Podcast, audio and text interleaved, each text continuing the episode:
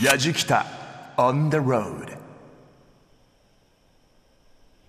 やじきたオンザロード旅人の伊門宗行です。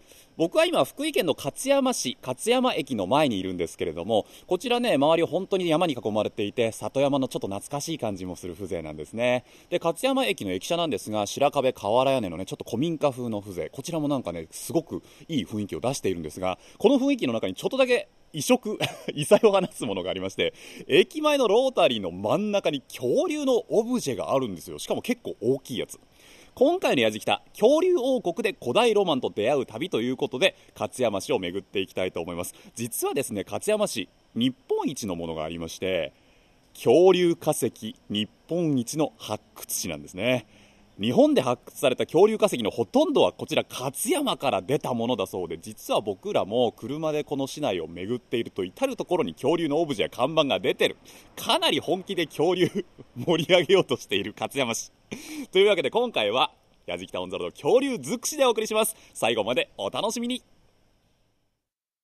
やじきたオンザロード耳で感じる旅番組案内役の中田美香です。この番組は日本全国津々浦々そこに暮らす方々との出会いを通じてその土地の魅力ゆったりと流れる時間をお届けする旅番組です。今回のやじきたは恐竜王国で古代ロマンと出会う旅。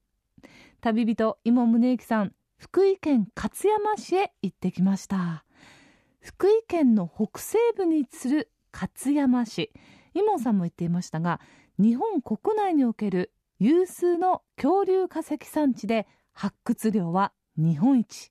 日本で発掘された恐竜化石はほとんどがこの勝山から出たもの。まさに恐竜王国勝山市。恐竜のオブジェが街の中の至る所にあります。旅の様子は番組ホームページの動画や旅日記でも楽しむことができます。ぜひホームページチェックしてみてください。それではやじきたオンザロードどんな恐竜たちが出迎えてくれるのでしょうか？スタートです。やじきた on the road grooves and moves your day. さあ福井県立恐竜博物館の中へやってきたんですけれども今日はですねこちらご案内してくださる強力な助っ人がおります。主任研究員の佐野真一さんです。よろしくお願いします、はいよろしくお願いします今日僕お客さんどれぐらい入るのかなと思ったら結構朝開館前から並んでらっしゃってでも夏休みの時はもっとすごかったんでしょうね。えそうですね、えっと、夏休みの時にはあの多い時は1日1万人ぐらいのお客さんに来ていただいてます。すごい。で今日の見ても、まあ、夏休みが終わったら少し減ってきたなというような気はしてますね。ちなみに年間何万人ぐらい年間は昨年度は54万人です。で今年はあの去年よりもかなり増えるというペースで進んでますのでもっと増えると思っております、いつオープンなんですか？えっと、2000年にオープンしました。2000年オープンか。じゃあ13年そうですね。ですよね。こちら展示ってどんなものされてるんですか？えっと、やはりあの恐竜を中心に、うん。まあ、日本であの恐竜の展示では多分ここが一番大きいいつ行っても見られるというのはすごいところだと自負しているんですけれども、僕ら今いるフロアってはい。何階になるんですかね？えっと、ここはあの3階と呼んでいます。3階なんですけど入り口すぐのところなんですよね？そうですね。ここはあの丘の斜面を利用して作っている建物なのでそういうことか。3階から入って、えっと、地下1階にまず下っていきます。それで恐竜世界にタイムスリップしてその中に湧き出てくるような作りになっています。あのね入り口入ってすぐなんですけどものすごい長いエスカレーターがあるんですよ、はい。吸い込まれるようななんかちょっとね近未来的っていうかね。でもこれは古代へのタイムマシンなんですね。そういうことです。いいな。あちょっと早速ご案内していただけますか？はい、よろしくお願いします、はい、よろしくお願いします。やじきたオンザロード耳で感じる旅番組恐竜王国で古代ロマンと出会う旅中田美香がお送りしています。恐竜のことは恐竜に聞けということで福井県立恐竜博物館に到着。福井県立恐竜博物館。ここは恐竜に関する国内最大級の博物館。もう銀色の巨大なドーム型をした建物です。建築家の黒川紀章さんの設計で里山の自然を生かした作りになっています。内部にある展示室恐竜の世界地球の科学生命の歴史この3つのゾーンから構成されています。40体以上もの恐竜骨格をはじめ1000点以上もの標本などが展示されています。さあどんな恐竜が出てくるのでしょうか。いよいよ古代ロマンへの世界へと進んでいきます。佐野さんはい、エスカレーターが面白かった。まあ、長いですからね。3階から我々地下1階に降りてきて、はい。まさに入り口なんですけれども、はい。ここから常設展示が始まるわけですか？そうですね、まあ、ここはあの最初の恐竜時代のいざないっていうようなそういったところで割と綺麗な化石とか面白そうな化石を集めてあるところです。なんかねもうトンネルっぽくて照明も落とし気味なのでワクワクする。そうですね。はい。そうなんですよねえー、とここはあの恐竜時代の、えーつながる場所なので、はい。えー、と恐竜時代までのもの岩石とか化石とか置いてありますね。恐竜が出てくる前。前ですね。時代でいうとどれぐらい前なんえー、ですか、とこれで多分25億年ぐらい前。今ね壁にいろいろなプレート、こうプレート実際の岩石ですね。岩石ですよね、えーを、まあ、石板板みたいにして今ここは展示しています。この辺りは、まあ、生命の歴史もなぞっているので、まあ、バクテリアの時代ですね、はい。でだんだんあの背骨がない生き物、はあ。まあ、ここは、まあ、海入りとかそういうちょっと面白そうな、えー化石が置いてあるんですけどそれからこっちへ行くとあの魚が出てきて魚の化石がある。でそれから上陸していくと足跡が出てくるんですねあなるほどね。でだんだんこう恐竜時代に近づいていくっていうようなイメージでこっちは作ってあります。地球が生まれてええ。いろいろな生命が生まれてくる変遷をこの石板でまあ、象徴的象徴的に表してるってことか。でこれはあの実物の岩石化石を利用してるんですすよごいな。ちょっと広いところに出てきましたけれども、はこちらに広がっている床一面に広がっているのが恐竜の骨ですか、化石ですよね。そうですね。これはあのカマラサウルスという全長15メーターぐらいある恐竜を入手することができましてまずそれが見つかった状態をまあ型を取ってどんなふうに見つかったかを示しているものです。あこれ化石発掘現場を再現してるんだ。再現してる。で実はこの骨を一個一個取り出して、はい。全身の骨格を復元しました。それは後で出てくるんですよ。わ楽しみだな、でこれをあの掘り出してみるとあの全体の、まあ、全身の95%以上の骨が見つかりました、まあ、ほとんど1匹恐竜がそのまま横倒しになって化石になったようなものこですね。れ。これ見つけた時はまあドキドキしたでしょうね。ね。で、まあ、それを入手したやつを実際組み立ててどうなるかっていうのは後で出てきますので、はい。楽しみにしてください、うわー佐野さん。はい、階段上がってきたらまあ広いスペースに恐竜の骨とか 恐竜がいたりとか。はい、すごいですねこれ。そうですね。怖いんですけど目の前のこのこれティラノサウルスですよね。そうですねティラノサウルスなんですが動いてますよものすごい。はい、と実際は、まあ、向こうにティラノサウルスの骨格展示してるんですけどもう一回り大きいんですよ。でこれで何メートル目の前にね動いてるティラノサウルス何メートルぐらいですか、これで7メーターぐらいだと思うんですこれより一回り大きいのが地球上にいたわけですね。そうですね、まあ、ああいうふうに骨格が見つかってるのにいたことは確実だってことなわけですけうわすどごいな。ごめんなさい。なんか怖い。大迫力ですねでこちらあのティラノサウルス動いてるこのロボットの周りにはい。いろいろな展示がされてますけれども、はい。こちらどういうスペースなんですか？えー、とここはあの恐竜を調べるというテーマのなにに関連しまして、まあ、はい。恐竜の体とか暮らしとかそういったものを調べていこうというコーナーになっています、恐竜の暮らしとかものすごい気になります。はい。こんなに大きな肉食獣がいるってすごくないですか、うん、まあすごいですね。ねえ。い。ろいろな不思議あるもんななんで絶滅したのかとかね、佐野さんもここの博物館が面白すぎて。はいありがとうございます。今目の前には恐竜の骨格標本ものすごい数並んでますけれども、はい。これも本物？えーとですね、本物のものと、はい。あるいはあのそういう実物の骨から型を取って作った複製のものとあります。複製って言っても型を取って作るので形大きさそのままなんですよ。だから、えーとまあ、こういう大きな恐竜がいたってことは、まあ、確実だってことが言えます、ちょっと一番の目玉って何ですか？えー目玉が多すぎて見たいものが目玉ですっていう。大きいものでいうとやっぱりはい。ティラノサウルスなのかな？と、えーとここに展示している中では大きなものは肉食としてはティラノサウルスが大きいですね。あれでも何メートルぐらい？に大体10メーターぐらいですかね。すごい。ただ草食の恐竜には20メーター超えるようなものも展示しています。はあ。右も左も恐竜の化石。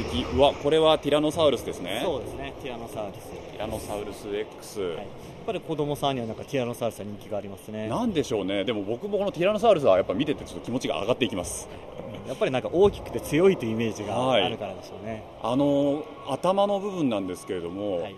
まあ歯が鋭い。そうですね、まあ、バナナみたいな、え。まあ、それを一回り大きな歯がたくさん並んでバナナより一回り大きな歯ですよ。これはひとたまりもない。の割にやっぱ手がちっちゃいんですよね。そうですね、まあ、これはあの頭が大きくて、まあ、前足が小さくて、まあ、尻尾とがまあ長いので、ええ。まあ、ちょうど足のところでやじろべえみたいにバランスを取るような形をしているというふうな考えもあります。そうなんだ。主に、はい。国でいうと恐竜の化石ってどこから出てくることが多いんですか？えー、と5大陸すべて実は見つかってるんですけれども、はい。まあ、研究が進んでたアメリカで前はたくさん見つかったんですが、うん。最近あの中国でどんどん新しい種類の恐竜が見つかってきているので種類自体は中国がずいぶん増えてきたなって言われてます。あの毎年毎年あのたくさんの恐竜が新しい種類が見つかった新しい種類が？見つかったっていうのでどんどん増えてますね。えちなみになんですけど、今現在何種類ぐらいいるんですか？えー、と人によって計算仕方があるんですけど、え。まあ、数百種っていうのが、えー今の見解ですねただ数百種っていうのは今の鳥の種類に比べるとはるかに少ないので恐竜時代の長さから考えるとそんなに少ないわけはないだろうという気もしますね。もっともっといたんじゃないてもおか。かしくないと思います、でもそこもちょっと謎ですよね。まあ、それはあのまだまだ研究する余地があるとすることがあるというのはいいことですね。楽しいな。佐野さん、はい。こちらにね9割以上が実物化石のカマラサウルスって書いてあってものすごい大きな恐竜の骨格があるんですけどはい。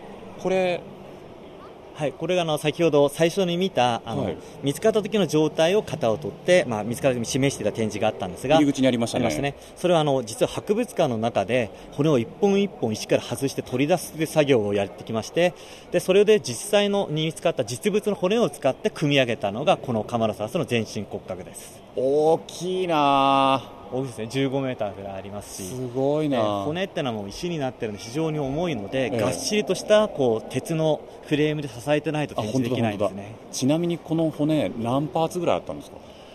えーっとですね、ちゃんと数えたことはないんですけど、まあ、200をちょっと超えるぐらいだと言われてるので、骨が、まあ、そういったものだと思いますが。ど、れぐらいの時間かけてこれ組み上げた、えーっと見つかるから組み上げるまでに、まあ、約4年ぐらいかかってますね。4年もかかったんですか、はいまあ、こういったあの、まあ、実物の骨を使って組み上げて結構大変な作業なんですけど、ええ。まあ、クリーニングから組み立てまでを、まあ、自前でやったっていうのは多分日本では初めての試みだと思います。すごいな。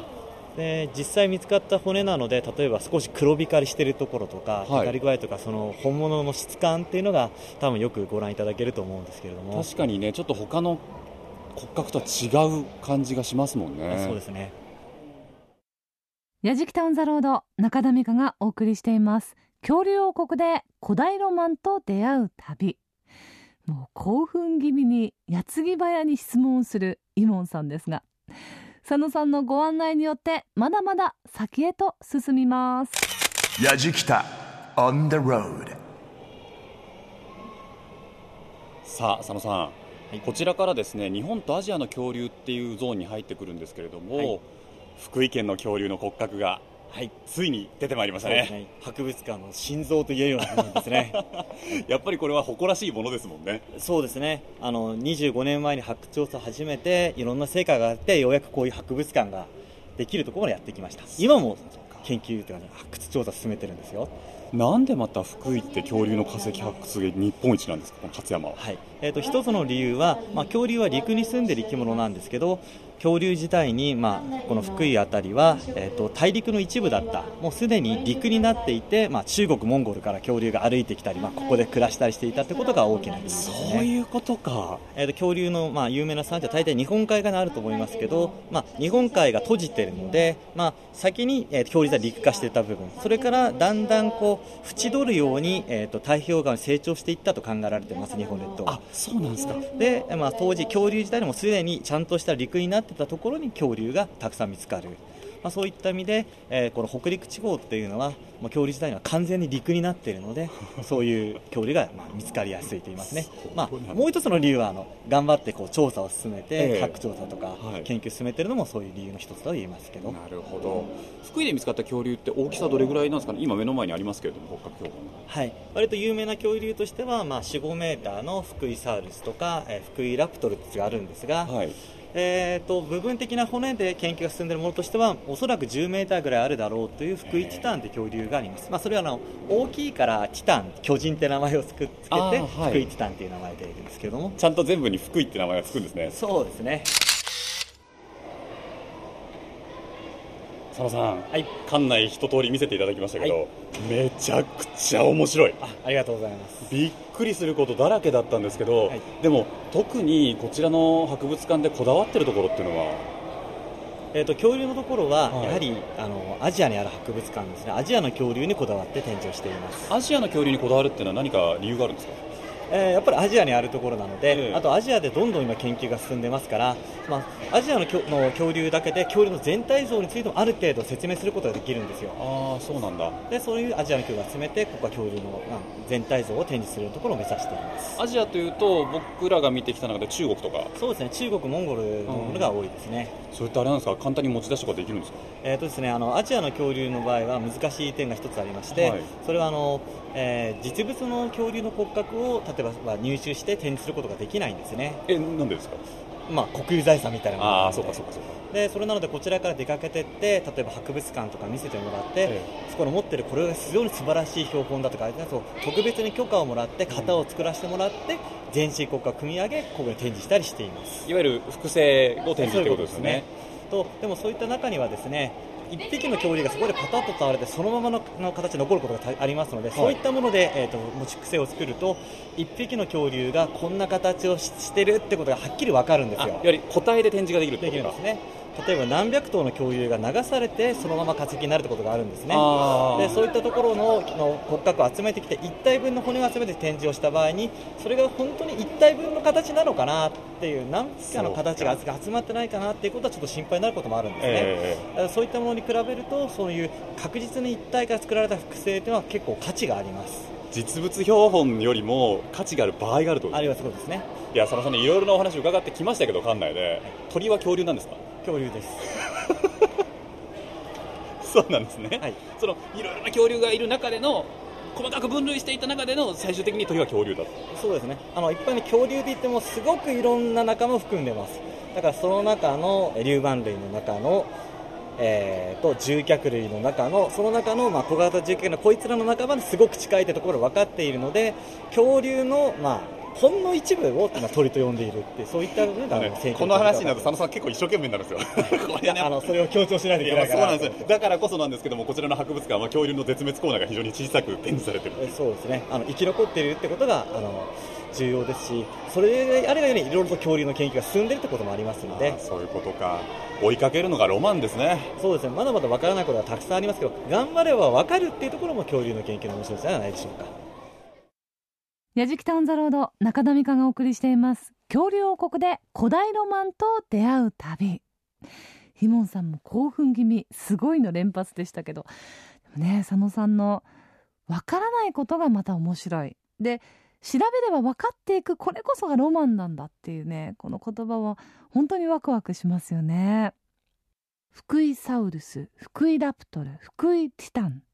名前に福井とついている恐竜の化石が3つもあるっていうのも初めて知りました。この福井県立恐竜博物館なんですが中には研究室もありまして恐竜の化石を機械でクリーニングしているところを見学することもできるそうです。さあ博物館で恐竜のことを勉強したイモンさんと矢敷太一行。今度は実際に恐竜の化石を発掘している発掘現場へと向かいました。佐野さん、恐竜博物館から車でちょっと移動しまして、重機の音がね皆さん聞こえるでしょうかね。目の前でブルドーザーが何かをかき出している。佐野さんはい。こちらは発掘現場ですね、はい発掘現場です。目の前かなり大きな切り崩した崖のようになってるんですけれども、はい。もう軽い山ですからね。はい。斜面の中腹に今ブルドーザーが3台います。はい。で作業員の方が石をこう掘り起こしてかき出してるんですけどもこれは今何をしてるんですか、えーそうですね、えー今ですね、えー恐竜が見つかる地層が、まあ、ここの山のところに崖のところに出てるわけですけど まあ実際あそこではあのシャベルカーみたいなやつが出てきて、はい。まあ、石を割ったり割った石をどかして、まあ、恐竜を探したりそういった作業を実際やっています。恐竜が出てくる地層があるわけですけどって簡単に言いましたけどすごいことですよね。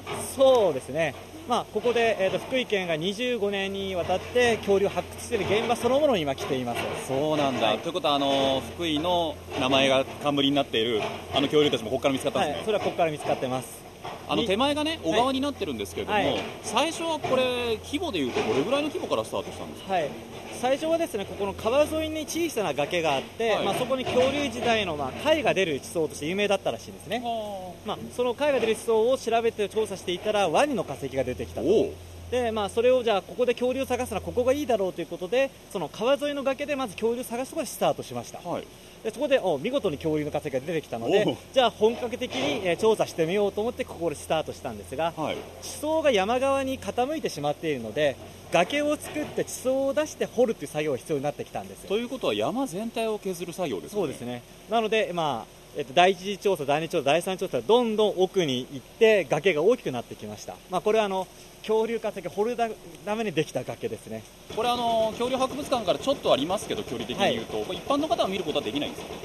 そうですね。今、こういう土木工事の現場のところなので、えー、今は立ち入りを制限させていただいていますが、えーと、来年にはあのここに野外博物館というものを作ってあそうなんだ、まあ、ここまで来て、えーと、白菜の気分で例えば発掘調査の様子を観察したり、まあ、見つかった場所を見たり、はい、あるいは発掘体験のできるような施設を作る準備を今しています。なるほどなこれちょっとそれをねまた楽しみに訪れる方も増えそうですね。そうですね。いや佐野さん今日本当に本当に面白かったです。ありがとうございます。どうですか？あの恐竜とかですね、まあ、人類が生まれる前の過去のものじゃないですか、はい、そういうものに携わってなんか面白さっていうのはどこに感じてますか？佐野さんは。そうですね。やっぱり昔の分からないことが分かるっていうところ面白いですね。要するに推理小説で読んでるようなもんなんですよ。でそれは多分人間が書いたものって自然が書いたもので自分で解き明かさないとわからないことがでそれを分かるとそれはワクワクすると思うのが一番これに取り組んでる理由ですね。佐野さんねすごい楽しそうに話してくださるんですよ。それがね僕らも本当に面白かったんで。実際楽しいので。これからもね研究員でございますので、はい、研究もこれから進めていくものたくさんあると思いますけども、はい、また新たなワクワクを僕らも見たいので頑張ってください。はいありがとうございます。今日本当にありがとうございました、はい、どういたしまして。やじきた On the road. Grooves and moves your day やじきたオンザロード耳で感じる旅番組恐竜王国で古代ロマンと出会う旅中田美香がお送りしています。恐竜に関する国内最大級の施設福井県立恐竜博物館で恐竜の化石標本を見ながら恐竜の生態や歴史をしっかりと学んだイモンさんとやじきた一行発掘現場へも行くことができました。さあ続いてはそんな恐竜博物館を包み込む広大な施設勝山恐竜の森へ。さあとても気になる名前の公園にやってまいりました、まあ、森にやってまいりました。こちら勝山恐竜の森という場所なんですけれどもね、えー、こちらご案内してくださるのがジオ観光部長の田川弥生さんという方です。田川さんよろしくお願いします。よろしくお願いします。非常に気になる名前なんですよね。勝山恐竜の森。はい。これどういった場所になります？こちらは。い。こちら勝山恐竜の森は、はい、あの恐竜博物館があります、うん、総合公園の名前になっています。あそうなんだ、はい、ということは結構規模も大きい、えーと、約80ヘクタールありまして80ヘクタール、はい恐竜博物館だけではなくてあの、はい、自然の中でウォーキングをしたりあとバーベキューをしたり遊具で遊んだりなどできる公園になってます。ちょっとした複合的な、はい、でも言うてしまったら里山丸ごと使ってるみたいなそうです、はい、ことですよね。これであの公園の規模もそうなんですけども一体どういったものがあるんですか？遊具なんかも目の前にありますけれども。はい。えっと、ティラノサウルス広場ではあのアパトサウルスっていうあの黄色い恐竜とティラノサウルスっていう恐竜が戦っていてその中にコンビネーション遊具といって大きい滑り台や田中さんさらっと言いましたけど、ティラノサウルス広場。はい。はい、こちらティラノサウルス広場っつうんですね。はいそうです。へえ、はい、まあでもねあの恐竜っていうとティラノサウルスっていうイメージありますからね。そうですね。もう最強って言われてるので。そうか、はい、かなり大きなオブジェが2体あってその1体がティラノサウルス、はい、そこをねぐるりと回るようにしてちょっとアスレチック遊具なんですよね。登ったり降りたりが楽しそうなね滑り台があったりとかボール遊びできるスペースがあったりとかえー、でもティラノサウルス広場って名前がついてあるってことは、はい、この公園の中森の中にはいろいろな恐竜の名前にまつわるものがかなりあるんですか、はいそうですね。あとチャマゴン広場というのもありますし あのチャマゴンというのは勝山のマスコットキャラクターの恐竜なんです。あそうずいぶん可愛らしい名前。そうなんです。チャマゴン。はい。でそれにあのチャマゴンジャヤっていうお店があったり、はいはい。チャマリンジャヤっていうお店があったり、はあとステゴサウルス広場駐車場とか あのトリケラトプス休憩所とかいろいろあります。そうなんだ、はい。もう本当にじゃあ恐竜の森なんですねここそうはねです。はい。なるほどな。ちょっと他にもいろいろな場所があると思いますのでまたご案内いただけますか？はい。よろしくお願いします。お願いします。さあ田川さん、はい。ティラノサウルス広場はい。遊ばせていただきましたよ。はい。で場所移動しました。こちらも広場になってるんですけれどもちょうどねあの恐竜博物館の裏手っていうかになるのかな？駐車場の上ぐらいになるんですかね？そうですね。駐車場の上ですね。これなんてはい広場ですか、ここはチャマゴン広場というところです。チャマゴン広場ってでもこれ特徴は何ですか、チャマゴン広場はあの、ま、ここはさっきのティラノサウルス広場よりも芝生広場がもっと広くてですね、はいはいはい。であと杉山流のコンビネーションあの遊具というか、は滑り台があってその滑り台が降りていくと、あのティラノサウルスが口を開けて待ってるっていう特徴の、はい、広さっきねちょっと見たんですけど、はい。あのティラノサウルスの頭でかいですよ。ね。かなり大きくてね、はい。あの滑って降りた時の本当に食われるかもっていうね、はい。大人なのにちょっとびっくりするっていう。それちょっとありますけどね。小さい子だと結構泣いちゃうんですよ。でチャマゴンジャヤがあるそうです。チャマゴンジャヤというのがあります。これチャマゴンジャヤは何かメニューとかもオリジナルのものあるんですか、はい。チャマゴンジャヤは恐竜バーガーというの出たよが売ってます出た恐竜バーガー、はい。これは本当にいじっていいのかいじっちゃダメなのかわからない。でもいじりますけども、はい。恐竜バーガーちょっと僕ら食べていいですか？はいぜひ。じゃあちょっとチャマゴンジャヤに行きましょやじきタウンザロード中田美香がお送りしています。勝山恐竜の森へと移動してきたやじきた一行ターザンロープそれから滑り台、まあ、自然の中で遊ぶことができるということでイモンさんもしっかりターザンロープ体験したそうです。そして気になるのがチャマゴンジャヤの恐竜バーガー。どんな味がするんでしょうかね。やじきた On the road はい、お待たせいたしました。ガンバリューセットになります。うガンバ竜セットの竜は恐竜の竜とかかってます？かかってます。よチャマゴンジャヤの玉木さんでございます、ろしくお願いします。玉木さんがチャマゴンみたいな感じですねよく言われます。愛くるしい、はい。愛くるしい感じすすごいありがとうございますするんですけど、はいチャマゴンジャヤのこのいわゆる恐竜バーガーですよね、はい。どんな特徴があるんですかこれ？はい、お肉も、うん。あのーソースの方も手作りっていうのがまず一つ大きな特徴になっております。はい。あと一番の特徴としては上パンに恐竜の足跡の焼き印があのーついております。じゃあそれ言われたらはい。開けないわけにいかないもんな、ちょっと開けてみましょうね。はーい。出てきた。本当に恐竜の足跡の焼き印がバンズの上に乗っかってんですよね。はい。はいで中のこのまあお肉ですよね、はい。お肉は恐竜のお肉ですか？そうです。あの恐竜のお肉を連想させるように、なるほど。美味しく仕上がっております。結構野菜たっぷり入ってますね、はい、お野菜の方、勝山大変お野菜が美味しいので、うん。あの地元のお野菜を5種類のお野菜え5たくさん種類も入ってる、はい。入っております。レえキャベツと？玉ねぎ。タス、キャベツ、トマト。玉ねぎ、そうですね、トマト、キュウリ。あはい。そうなんだ。そうなんです。結構ね厚みもあってボリュームがあるんですけど早速ですが、じゃあ恐竜バーガーい。ただきます、食べてください。うん。へえ。なんかねはい、ハンバーガーなんだけどちょっとサンドイッチっぽいような、そうです。うん。あの野菜がいっぱい入ってるから。そうなんですよ。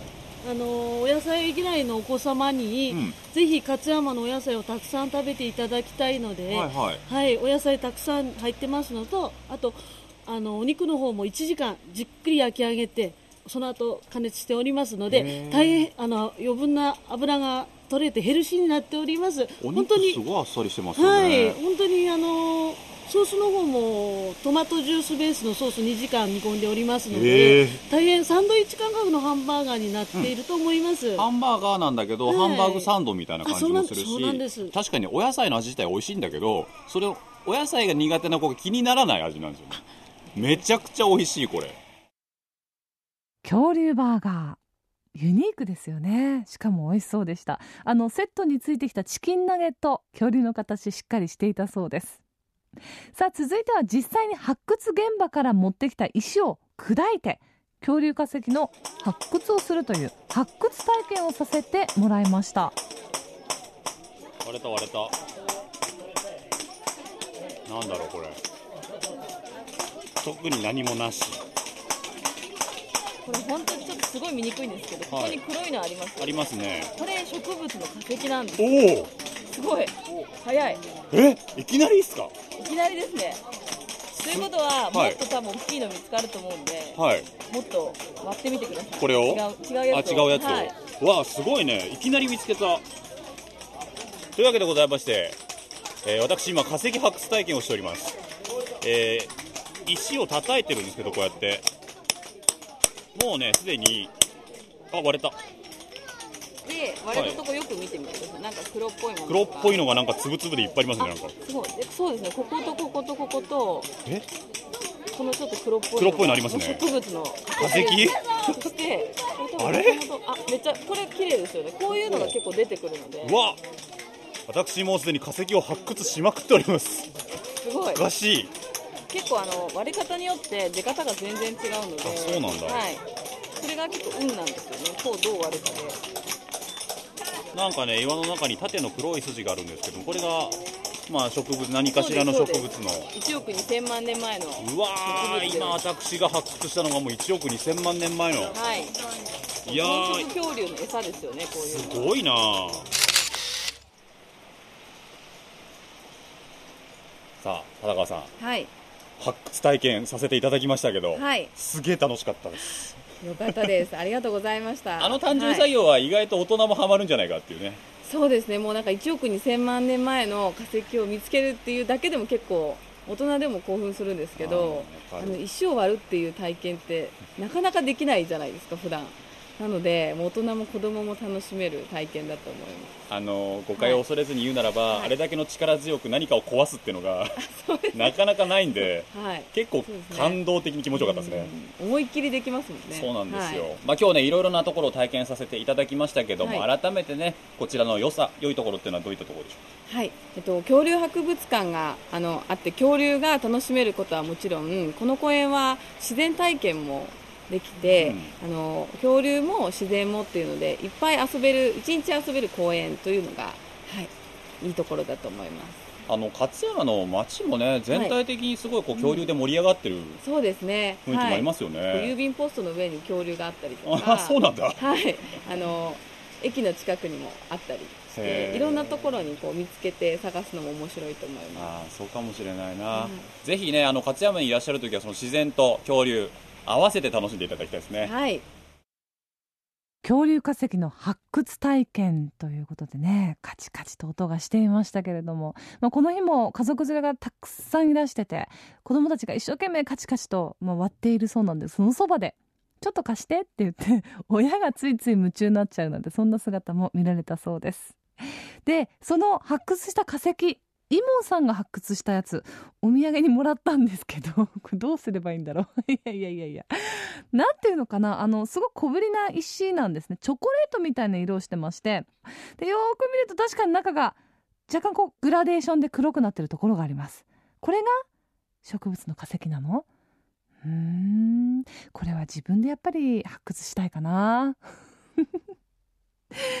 福井県立恐竜博物館に勝山。恐竜の森。もうすっかり今回やじきた一行恐竜王国で古代ロマンと出会う旅を満喫したようです。やじきた。On the road. Grooves and moves your day. 恐竜王国で古代ロマンと出会う旅ということで今回のやじきたは恐竜尽くしでね本当にお送りしてきましたけども最初ねどうなることかと思ったんですよ。子供の頃確かに僕恐竜すごい好きでフィギュアとかいっぱい持ってたんですけどやっぱりそこからね、まあ、もう36になって恐竜と触れ合うことなんかなかったわけですね。どんだけ自分がそこのテンションドキドキ持っていけるかなと思ったんですけど勝山市にやられましたね。博物館もすごかったし、まさか自分が化石の発掘体験すると思わなかったし、何よりね、この里山のロケーションがいいんですよ。なんかね、今日朝なんかもう朝のもやがかかってて、この里山のどっかから本物の恐竜が出ていくんじゃないかっていうね、そのなんかワクワク感もね、この街でしっかりと楽しむことができたんで、ぜひね、皆さん本当大自然と恐竜体験しにこの勝山に遊びに来ていただければなと思います。というわけで、やじきたオンザロード、旅人は発掘調査団、今宗行でした。やじきたオンザロード、耳で感じる旅番組、恐竜王国で古代ロマンと出会う旅。中田美香がお送りしてまいりました。イモンさんすっかり童心に帰っていたみたいでね楽しそうでしたよね。でやっぱりその研究をしている方々がわからないのが楽しいんだよ。でも調べていくうちに分かってくるというそのワクワク感。しっかりと伝わりました。それを大自然の里山の中で見ることができる。うん。興味がありますね。今回の旅の様子番組ホームページ動画や旅日記でも楽しむことができますのでぜひホームページチェックしてみてください。放送終了後はポッドキャストでも配信をしています。アドレスは www.jfn.jp スラッシュやじきたです。やじきたオンザロード耳で感じる旅番組案内役は中田美香でした。